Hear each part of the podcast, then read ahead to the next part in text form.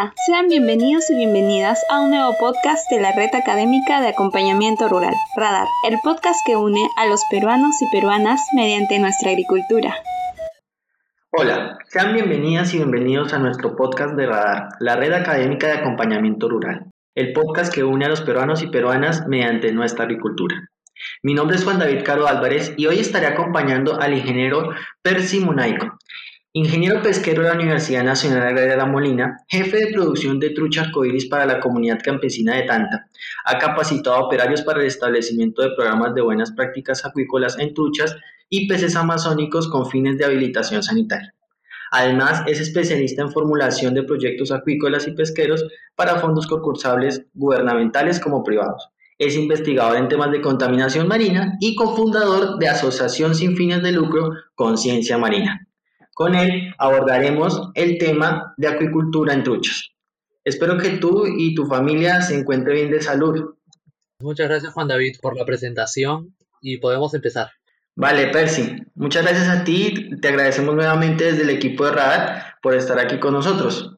Bueno, Percy, tú has tenido experiencia en Iquitos, ¿no? Trabajando con peces amazónicos, ahora estás en Tanta. Cuéntanos un poco, bajo tu expertise y tu conocimiento, ¿Qué es la acuicultura? Bueno, para mí la acuicultura es, es una actividad que se podría homologar con la ganadería, sin embargo, para organismos acuáticos. Nuestro país se caracteriza por contar con innumerables grupos de cuerpos de agua, lagos, lagunas, ríos, que son aprovechados por el hombre para diferentes tipos de organismos. Lo que yo sí podría agregar para la acuicultura es que debería hacerse en un ambiente que pueda ser controlado por el hombre. Y ya si estrechamos un poquito más la definición, podríamos agregar que la acuicultura tiene que abarcar etapas productivas como la de precría de alevines, que son los peces en estados iniciales, estados jóvenes, el engorde y el acabado, que estos puedan ser alimentados eh, según el nivel de intensificación o de sofisticación del sistema, con un alimento natural o con, o con un alimento artificial.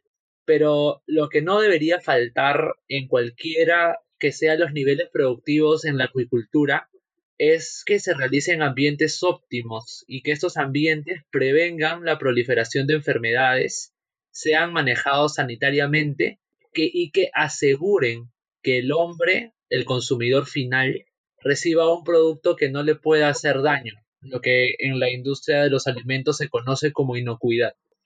Perfecto. Claro, es indispensable que podamos entregar un producto de, calidad inocuo a nuestros consumidores. Entonces tú nos dices que hay tipos de intensidad. Quisiéramos saber entonces qué tipos de acuicultura existen.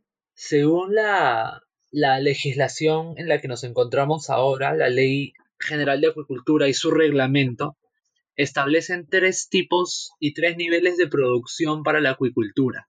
Existe la acuicultura de recursos limitados, que es básicamente una acuicultura eh, familiar en un sistema extensivo, que el pez se alimenta de lo que pueda alimentarse, tanto del ambiente como los criadores le den, y esta acuicultura abastece básicamente a la familia o a la comunidad local donde se encuentra el centro de producción.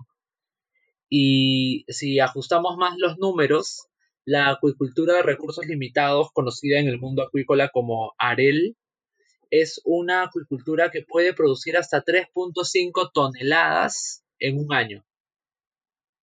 Luego viene la acuicultura de la micro y pequeña empresa, AMIPE. Esta acuicultura puede ser extensiva, semi-intensiva o intensiva, dependiendo del tipo de alimento que se use. Y esta acuicultura sí definitivamente, ya que estamos hablando de una empresa, debe tener fines comerciales. Y esta acuicultura puede producir entre 3.5 y 150 toneladas. Y ahora el nivel más alto del eslabón de producción acuícola es la acuicultura de la mediana y de la gran empresa, que puede producir desde 150 toneladas en adelante y exclusivamente el tipo de alimentación tiene que ser intensiva y obviamente con fines comerciales y mayormente hasta exportación. Genial, Percy. Cuando tú nos indicas que la alimentación tiene que ser intensiva, ¿a qué te refieres?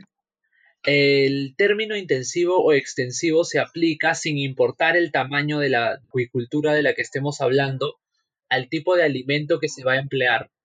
La extensiva, usualmente esto ocurre en, en ambientes cálidos como para peces amazónicos, que las aguas son de temperaturas entre 14 y hasta 30 grados. La combinación de nutrientes en el agua con temperatura favorecen el crecimiento de microalgas y otros organismos del fitoplancton y del zooplancton que van a permitir que el pez se alimente. Entonces, en una acuicultura extensiva, no es necesario el ingreso de un alimento exógeno digamos, un alimento balanceado preparado por el hombre para que la acuicultura subsista. Obviamente, esta característica de extensividad no permite tener tiempos exactos de cosecha, sino más bien que la duración de la campaña productiva se adecue a la disponibilidad y frecuencia del alimento. Sin embargo, cuando hablamos de un sistema intensivo, estamos hablando de un sistema que exclusivamente se va a alimentar a los organismos en cultivo con alimento balanceado, que pueden ser de marcas comerciales, pueden ser eh, preparados eh, artesanalmente, sin embargo, es un alimento que tiene todos los nutrientes que requiere el organismo. Y cuando hablamos de sistemas semi-intensivos, nos referimos a sistemas que mezclan la extensividad con la intensividad. Es decir, que un día le pueden dar alimento natural que capte el pez del, ambiente y al otro día le pueden dar alimento balanceado. Entendemos. Entonces, Percy, según lo que vemos, hay tres tipos de acuicultura y ahora la pregunta sería, ¿qué especies hay en el Perú? ¿Cuáles son las que son más utilizadas actualmente en Perú? comentarte que el último, el último reporte del Ministerio de la Producción referida a la acuicultura en el Perú sigue posicionando a las especies marinas como las más producidas para la acuicultura. Es decir, ¿qué especies están en el top de la lista? Están la concha de abanico y los langostinos, que son altamente producidos y son en su mayoría destinados a la exportación. Mercados como Canadá, como Estados Unidos y la Comunidad Europea son los principales eh, importadores de nuestros productos concha de abanico y langostinos. Que si te das cuenta no son peces, sino son, eh, son invertebrados. Pero sí, el primer pez producido a nivel nacional es la trucha, que es el pescado que también a su vez es el más consumido en la sierra, ya que cochas, cuencas, pequeñas lagunas y lagunillas temporales son utilizadas para su producción. Y el siguiente pez de acuicultura es la tilapia, un pescado bastante rico de carne blanca, eh, poca espina, que se produce en la costa, pero también en la selva, por ejemplo en San Martín, también es altamente producido. Y luego vendrían los peces amazónicos como el paiche, como el paco, gamitana, boquichico, que son también consumidos en mercados como Lima, pero sí son más eh, requeridos en las zonas amazónicas para consumo local, básicamente. Es más difícil que llegue un pescado de acuicultura amazónica a Lima debido a los costos logísticos y costos operativos que implican estos. Claro, el transporte siempre es algo complicado, ¿no? Ahora, viendo esta perspectiva y viendo toda esta cantidad de especies que hay para eh, criar, ¿cuál crees tú que son las consideraciones más importantes si es que un emprendedor o un emprendedor decide iniciar en la cría de los peces? Bueno, primero que al tratarse de organismos acuáticos, lo que debemos verificar que nunca nos falte es un cuerpo de agua, sea una laguna, sea una cocha, sea un río, estos deben estar permanentes en el tiempo.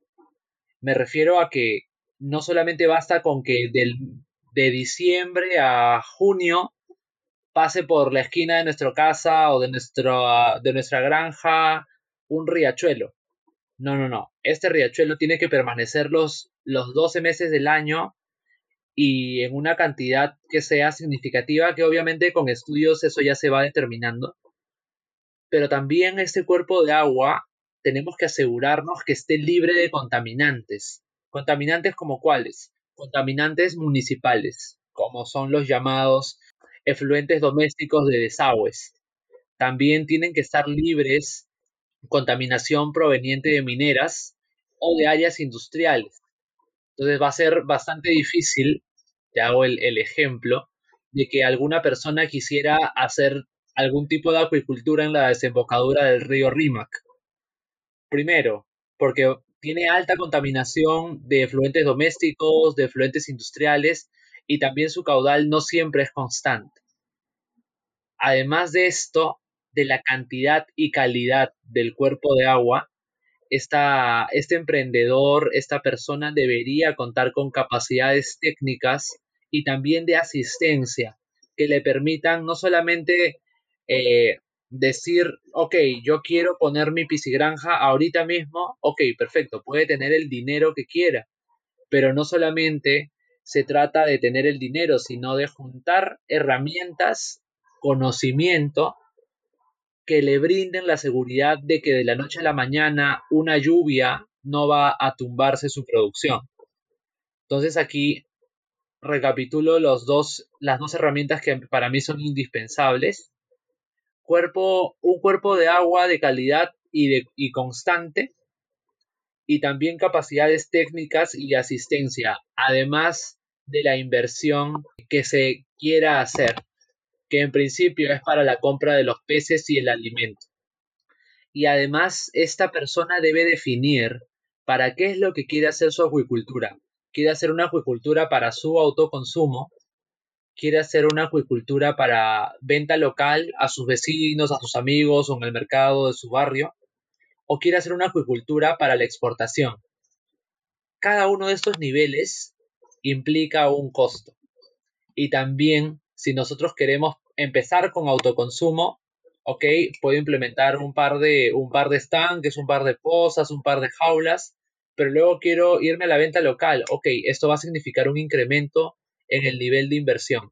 Y es mucho mayor cuando yo quiero hacer una acuicultura para la exportación. Claro, hay que determinar para qué lo quiero, ¿no? Ese es uno de los objetivos principales. Viendo este panorama, yo quisiera preguntarte, ¿cuál crees tú sería la especie más recomendada para Radar, si tú sabes, eh, es un podcast que busca apoyar principalmente a los medianos y pequeños productores, ¿no? O agricultores, o en este caso piscicultores. ¿Cuál crees tú que sería la especie recomendada para ellos? Bueno, es una pregunta bastante, bastante interesante. Primero porque los peces son organismos que se adecúan a la temperatura del entorno. Los peces van a tener una temperatura corporal igualita a la del agua en la que se encuentran. El único pez para la agricultura para producir en la sierra o por encima de los 2.000 metros sobre el nivel del mar va a ser la trucha. Definitivamente. No hay otro. No hay otro. Sin embargo, si estamos hablando en zonas de costa, zonas de selva, que son zonas medianamente con temperaturas templadas, cálidas, calientes, tropicales, podemos hablar de tilapia, podemos hablar de peces amazónicos y la ventaja de los peces amazónicos y de, los, y de la tilapia es que son especies altamente resistentes, altamente tolerantes a bajas concentraciones de oxígeno, a aguas que tienen alta concentración de materia orgánica disuelta en el, en el cuerpo de agua y esto va a permitir una mayor rusticidad. Significa que si hay si hay algún cambio brusco de temperatura, no se me van a morir. Si hay algún ingreso de, barro, lodos por lluvia, tampoco se me van a morir.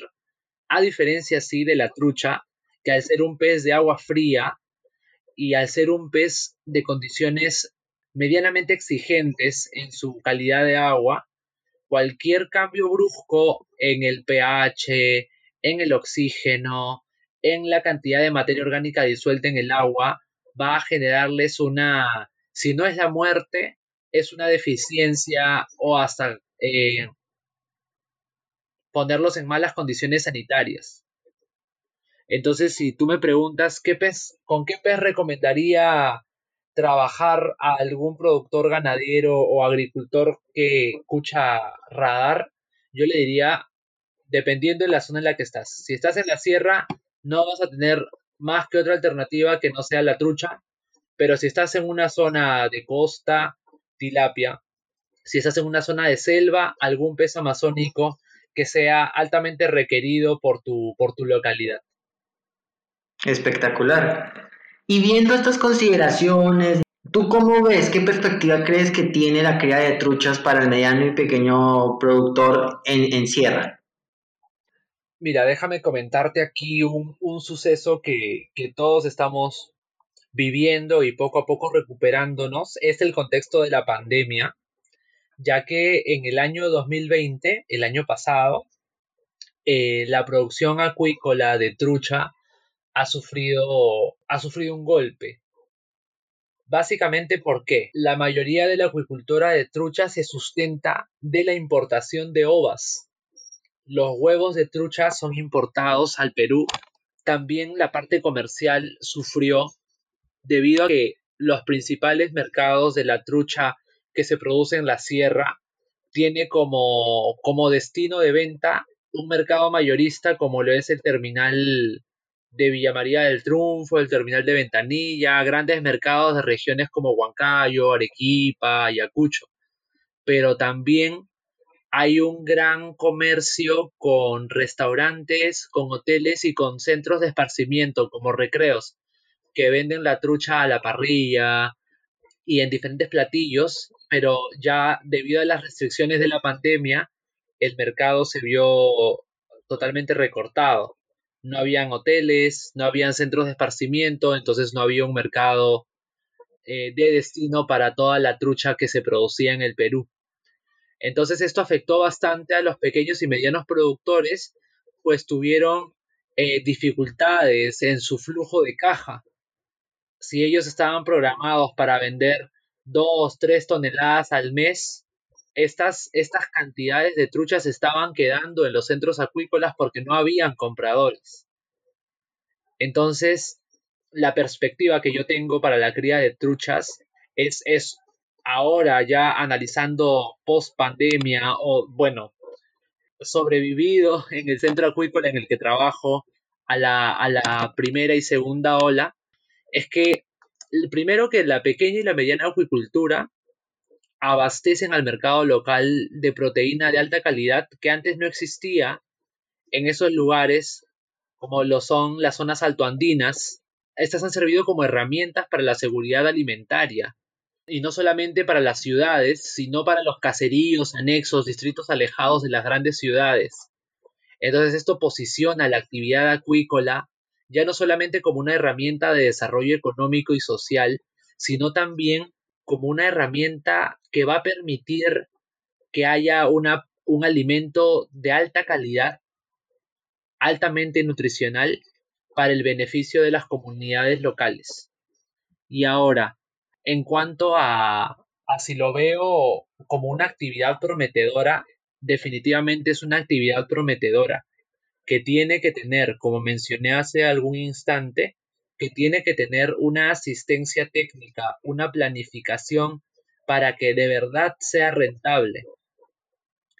Y ahora también es la acuicultura de trucha, es un negocio bastante bastante rentable, ya que también dependiendo de la zona, de la cercanía del centro acuícola a grandes ciudades, acceso a mercado, buenos contactos con mercados y con negociantes eficientes, es una actividad que es rentable. Para hacerte un, estimado, digamos que en el centro acuícola se pueda producir la trucha a 10 soles el kilo esta trucha se puede vender hasta en el mercado, hasta en un mercado mayorista a 13 soles, 12.50 dependiendo de la temporada. y tú no vas al mercado de trucha con, con un kilito, dos kilitos para ofrecerle al mayorista. Tú vas con dos, tres toneladas, diez toneladas y esto se va multiplicando, multiplicando de a poquitos. Entonces, sí es una actividad bastante rentable y dependiendo, eso sí, de cuán buen productor seas, de cuán buen negociante seas para establecer las alianzas con tus compradores y también del nivel de sofisticación que le des a tu producto final. Se ve muy, muy, muy interesante, digamos, incursionar en el tema de la acuicultura, ¿no? Viéndola desde esa perspectiva. Obviamente, con la pandemia, pues, no solo la acuicultura, sino la mayoría de los negocios o eh, sistemas productivos han entrado en, problemas, ¿no? Saliendo de ella, eh, obviamente remontaremos. Viendo esto, si yo eh, como emprendedora, emprendedor o agricultor, agricultor, mañana deseo empezar con, una cría de, truchas, ¿qué es lo que tendría que ver para, iniciar en el proyecto? Bueno, si ya contamos con un cuerpo de agua adecuado, sabemos que el agua no nos va a faltar y además que es agua limpia. La siguiente consideración, además de elegir cuál sería mi nivel productivo, tendría que ser la planificación. Planificación de cuánto voy a producir y en qué tiempo quiero hacerlo. Entonces, aquí la, la actividad acuícola ya no, ya no debería ser como se viene practicando ahora en muchos, en muchos centros de, a pequeña escala o hasta en areles. Es decir, ok, ya yo voy a abastecerme de uno o dos millares de, de ovas o de alevines y bueno, ya de a poquito los iré vendiendo. Eh, así se pierde rentabilidad. Así se pierde rentabilidad en el cultivo lo que uno debe hacer es decir, ok, ya he juntado cierta cantidad de dinero, voy a ver para cuánto me alcanza para yo empezar a producir mis campañas de 50 millares de trucha. Entonces, aquí hablo de la planificación porque muchos de los productores creen que pueden dejar tirados a, los animales en el agua y los animales van a alimentarse literalmente de agua y, el pez le va a engordar así, en un 2x3. Entonces, considero yo que, esta, esta planificación para la ejecución de la campaña productiva tiene que ser bien establecida y que se respete los plazos establecidos. Sí, esta cuestión que tú nos indicas de, de críen solos y que se alimenten de agua me recuerda un poco cuando también pasa en, en la ganadería, ¿no? Que dejan a los animales en el potrero y esperan que ellos engorden solos, ¿no? Pero siempre hay que tener un poco de, estructura y de planificación. Justamente eso es lo que queremos intentar ayudar a nuestra, a nuestra audiencia, ¿no? De dar estos tips que los puedan ayudar a producir cualquier sistema que estén interesados adecuadamente, ¿no? Entonces, bueno, Percy, ya montamos nuestro, nuestro sistema de cría, digamos, de truchas, ¿no? Yo tengo ahí una duda. Yo he visto que hay truchas criadas, por ejemplo, en jaulas, o en piscigranjas. ¿Tipos de, de cría de truchas existen? Hay, hay varios sistemas en los que se puede criar la trucha. Entre ellos los que mencionas son las jaulas flotantes, que es en, en el sistema que yo trabajo en la actualidad. Las jaulas flotantes son unas estructuras que usualmente son colocadas en lagunas, en cuerpos de agua lénticos, de bajo movimiento, son jaulas que pueden estar desde los 4 metros de lado, son jaulas cuadradas en su mayoría, para niveles extensivos o semi-intensivos de baja producción. Y están también las jaulas flotantes que son jaulas octogonales de 8 lados y que pueden medir hasta 10 metros de lado. Entonces son una monstruosidad. Estas jaulas pueden abarcar 5 eh, toneladas, 6 toneladas de peces y van a manejarse bastante bien. Luego están también las fosas o estanques y a este sistema se les denomina raceways porque se alimentan de, de ríos que, que corren rápido y al ingresar en, estas, en estos estanques de concreto, de cemento, van a generar como unas pistas, como unas pistas de agua. Entonces el agua va a ingresar y salir, ingresar y salir eh, a, gran velocidad, lo que permite que la trucha también se desarrolle eh, adecuadamente. Y también se usan estanques de, de tierra, pero es una tierra que tiene que tener unas características específicas para que no se levanten sustratos, no se levanten sedimentos que puedan afectar a la, a la salud de la trucha, porque si no lo he mencionado hasta ahora, la trucha es un animal de requerimientos ambientales bastante exigente, es, una es un animal muy sensible. Si hay muchas partículas de tierra, de materia orgánica en el agua, la trucha se va a, uno, a enfermar y posteriormente a morir. Por eso que, la trucha, eh, si conocemos algunas, algunos centros de producción, vemos que el agua para la trucha tiene que ser limpiecita, transparente, sin ninguna suciedad visible. Sí, sí lo habías indicado, que el tema de la calidad del agua era, demasiado importante y, el tema de la materia orgánica, ¿no? Y justamente entrando en este tema y viendo los, los, tipos de, de cría de trucha en estanque, en pozas, en jaula, ¿no? Y tú que has capacitado a operarias y operarios en, temas de habilitación sanitaria, van a, van a haber enfermedades que pueden atacar a las truchas, ¿no? ¿Nos puedes contar un poco de cuáles son estas enfermedades eh, y un poco de cómo controlarla, controlarlas? Sí, definitivamente, ya que estamos hablando de un sistema de producción de animales, ya que tenemos gran cantidad de animales aglomerados en un espacio reducido, si se nos enferma uno, se nos enferma, se nos enferma posiblemente todo el lote. Pasa como los pollos. Se enferma un pollito, plum, todos se van. A diferencia de los, de los pollos, los peces son más manejables en cuanto a las, a las condiciones de salud.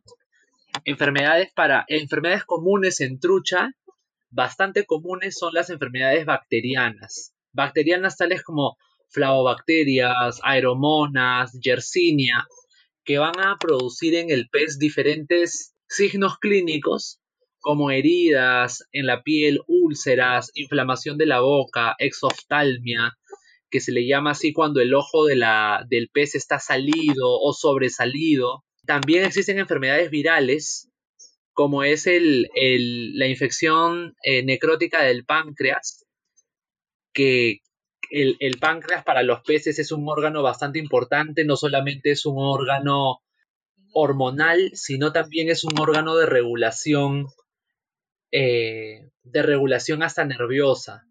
Entonces, cuando prolifera esta enfermedad viral del IPN, que es la infección necrótica del páncreas, el animal va a empezar a tener nados erráticos. ¿Erráticos en qué sentido? Usualmente el pez nada hacia adelante, hacia arriba, hacia abajo con esta enfermedad, los peces empiezan a hacer movimientos como el de un tirabuzón, de un sacacorchos, en espiral.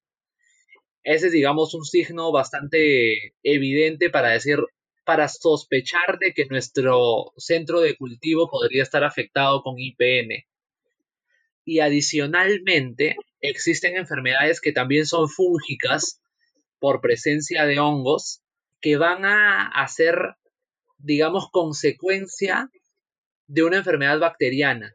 En este caso es la saprolegnia, que es como una capa de una capa algodonosa que se adhiere a las úlceras en la piel que le, que le salen a la trucha. Entonces aquí la pregunta es qué hacer o cómo controlar a estas enfermedades cuando se aparezcan en el centro de cultivo. Primero que lamentablemente en nuestro país el acceso a un médico veterinario en tiempo real es bastante limitado. Entonces, ¿cómo detectar si es que estamos bajo la presencia de alguna enfermedad en nuestro centro de cultivo? Aquí está lo importante que es manejar un sistema controlado para nuestra producción. En un sistema controlado para la producción, nosotros registramos todos los eventos que ocurren en cada una de nuestras unidades de cultivo unidades de cultivo como jaulas, como estanques, como piscinas que tengamos. Entonces, si nosotros registramos el número de muertos al día que tengamos en nuestras jaulas, vamos a poder detectar anormalidades en estas. Entonces, por ejemplo, si en una jaula al día se nos mueren uno o dos peces, eso lo vamos a tomar como normal. Pero si de la noche a la mañana en un día registramos 20 peces muertos, entonces aquí, ok, acá está ocurriendo algo.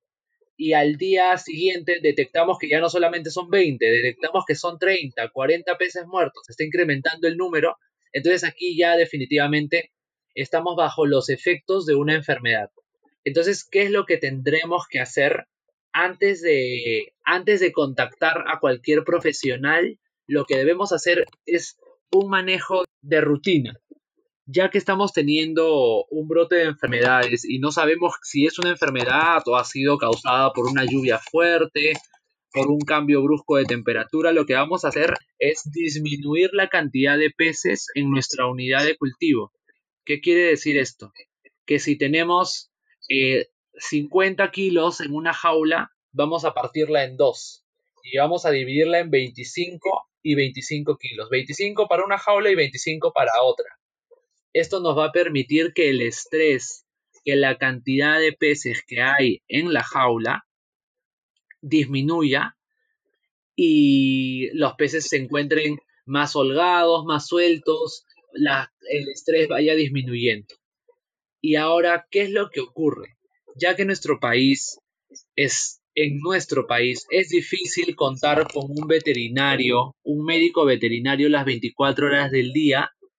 Ellos son los únicos que pueden diagnosticar y hacer una recomendación para usar un, un medicamento lo que tenemos que hacer luego de hacer el manejo este del que se le conoce como desdoble, que es separar los peces en dos jaulas, es tomar unas muestras de laboratorio, tomar unos 5 o 10 peces dependiendo del tamaño y enviarlos a un laboratorio para que este laboratorio pueda detectar la enfermedad que es, como les comenté, puede ser flavobacteria, aeromona, yersinia o de repente viral como el IPN pero un laboratorio tiene que decir qué es lo que tienen tus peces para poder tratarlos. Con estos resultados de laboratorio, contactas a tu médico veterinario y el veterinario te va a recomendar, ok, vamos a darle oxitetraciclina, vamos a darle florfenicol, tantos gramos por kilo de pez por tantos días. Entonces, sí es, es complejo, pero es necesario. Entonces, que sí es lo que debemos olvidarnos de hacer que ocurre en todo el Perú, es automedicar a nuestros peces, ya que la automedicación lo único que va a generar es una mala cura de la enfermedad y además va a hacer que los peces sean resistentes a ese medicamento. Quiere decir que si luego los mismos peces se nos vuelven a enfermar y yo le di oxitetraciclina, ok, ya esos peces, la oxitetraciclina para la siguiente enfermedad ya no los va a sanar. Y voy a tener que gastar mucho más en otro medicamento mucho más fuerte para poder tratar esa enfermedad. Que como no sabía qué era, eh, he perjudicado no solamente a mis peces, sino también a mi cuerpo de agua, a mis unidades de cultivo, a mi sistema de estanquerías, a mis jaulas, a mis mallas a todo lo he afectado por no haber hecho un buen diagnóstico de la enfermedad. Claro, y con eso vienen pues también problemas de eh, resistencia en los humanos si llegan a consumir este producto, en dado caso, eh, pues eh, no se cumplan con los reglamentos de, espera para, para sacrificar el animal y, y, consumirlo, ¿no? Sí, sí, y eso, y eso pasa bastante, bastante en el Perú, porque todo el mundo le hace caso al vecino y el vecino le dice, oye, no, pero dale oxitetraciclina, dale todos los días en ayuno, porque así se van a curar tus peces. Y eran peces que estaban listos para cosecha, entonces se le empiezan a quitar las, las, las secuelas de la enfermedad, como son heridas en la piel, boca roja, exoftalmia, disminuye la mortalidad y uno cree que los peces ya están sanos. Ok, aparentemente están sanos, pero en su cuerpo todavía están guardando trazas del medicamento.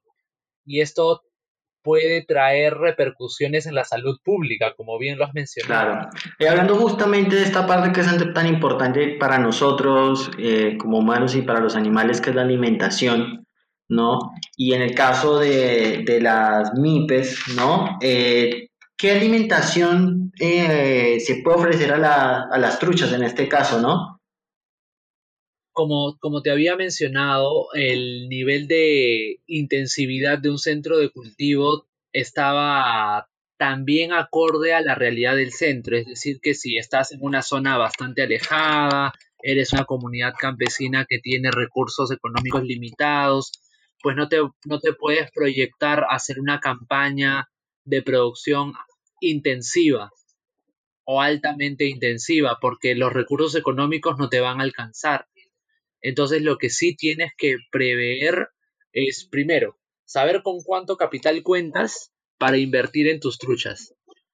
Cuando estamos hablando de truchas, sí es un poquito más difícil de hablar de extensividad, es decir, darle exclusivamente alimento del medio natural, ya que la trucha es un animal carnívoro. Y al ser un animal carnívoro requiere cantidades de proteínas bastante altas.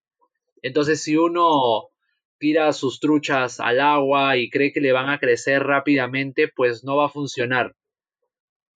Salvo que en tu medio ambiente, en tu entorno, hayan insectos acuáticos, hayan pequeños peces, como podrían ser en cuencas o en, o en cuerpos acuáticos que están por debajo de los 2.500 metros, que sí son eh, ambientes eh, lóticos como ríos que ingresan materia orgánica, en donde todavía la fotosíntesis tiene bastante actividad. Entonces, bacán. Si estamos bajo los 2.500 metros sobre el nivel del mar, sí se podría dar una agricultura extensiva, pero sería poco rentable. Sin embargo, ya cuando estamos sobre el nivel del mar, podemos aplicar una acuicultura intensiva que se basa en la inclusión de alimento balanceado, alimento balanceado altamente proteico, altamente digestible y que se convierte bastante bien en carne. Casi casi la conversión de la conversión alimenticia para la trucha está en 1.1, 1.2 y si eres muy eficiente 1.05. Pero esto, esto se logra con, con buena técnica, con buen manejo y básicamente le estamos dando a la trucha un alimento que lo va a convertir totalmente en carne. Wow, espectacular. Esa conversión alimenticia es mejor que la del pollo, ¿no? Eso quiere, eso quiere decir, esa conversión de 1.1 a 1.2 es que por un kilo y 100 gramos de comida que yo le di al pez, él me lo va a convertir en un kilo de pez, de carne, ¿no? Entonces, eso es genial. Efectivamente, déjame agregar aquí algo también, que la trucha, tal como la conocemos nosotros en el mercado, es una trucha de carne rosadita esta coloración es gracias a, un aditivo, a un pigmento que se le agrega al alimento balanceado. Y es lo que le da la característica que nos gusta de la trucha, creo yo, que es el color de su carne. Entonces, si nosotros no contamos con un alimento de pigmento para alimentar a nuestra trucha, pues cuando la llevemos a vender al mercado es muy probable que o nos ofrezcan un precio muy por debajo de, lo, esperado o que nos rechacen el producto. Y ahí tocando ese tema ya que no abordas eh, cuando voy al mercado a vender o no, ¿a qué peso se debe de vender la trucha? ¿no? Y cuál, ya nos has dicho que un poco que es a 10 soles el kilo, pero cuéntanos un poco de esto, ¿a qué peso yo debo venderlo? ¿no? ¿Qué peso yo debo cosechar mis truchas? Y más o menos cuál es el precio que, que debemos esperar. Sí, acá, te, acá, acá es bastante interesante esa pregunta porque hay en la actualidad una diversidad de productos que se pueden ofrecer en el mercado y que tienen bastante acogida dependiendo del sector en el que te enfoques. Entonces, usualmente la trucha eviscerada, la trucha ya sin vísceras, en el Perú se vende o se comercializa así como que en unidades por kilo. ¿A qué me refiero? Al número de peces que alcanzan en un kilo. Por eso que en el mercado o en las zonas de producción se le conoce a la trucha como la que se vende frecuentemente es la trucha de 4 por kilo. Eso quiere decir que hay cuatro truchas en un kilo de, en un kilo de peso. Entonces, para que hayan cuatro truchas significa que cada trucha debe pesar 250 gramos. Este es el peso, digamos, más comercial, pero es trucha sin vísceras, a 250 gramos. Esta es como que la bandera, la bandera del Perú. Lo que todo el mundo quiere producir, 4 por kilo, 4 por kilo, 4 por kilo. Sin embargo, para alcanzar una trucha de 250 gramos eviscerada, nosotros tenemos que producir una trucha viva de 300 gramos. Obviamente acá ya viene, como te comenté, en las truchas son unos peces que se, bueno, los peces en general se adecuan a la temperatura del agua y mientras más caliente sea el agua va a ser mejor para el pez porque va a crecer mucho más rápido. Entonces, las campañas de producción de trucha usualmente están establecidas entre los 7 y 10 meses en promedio. Entonces, tenemos que, tenemos que ser conscientes que si nuestra agua, mientras más fría sea nuestra agua, pues nuestra campaña de producción va a ser más larga. Y yo te comentaba, lo de 10 soles era el precio de costo costo de producción aproximado de 10 soles. Si tú tienes un costo de 10 soles, pucha, estás medianamente bien. Y lo puedes vender en el mercado hasta en 13 soles. Dependiendo también de la temporada. Entonces hay otras, hay otras presentaciones también de trucha que, que, se basan igual en el número de peces por kilo, que son 5 por kilo, que entran truchas de 200 gramos y estas truchas usualmente las venden para restaurantes, restaurantes que hacen menú, porque son un poquito más chicas. Y hay otras truchas que son de 3 por kilo. Centro donde trabajo las vendemos y nos piden para parrilla. Y, también están las truchas de medio kilo. Hay truchas que van para filete, que son truchas ya de 2 kilos, bastante más grandes. Está la trucha salmonada, deshuesada, corte mariposa, y diferentes tipos de productos que se pueden, que se pueden ofrecer cada uno con mayor o menor valor agregado que a la final les repercuten en, una, en un ingreso mayor. Solo para darte un ejemplo, el kilo de trucha, de filete de trucha salmonada, eh, no, puede, no, no bajaría de 45, 48 soles el kilo.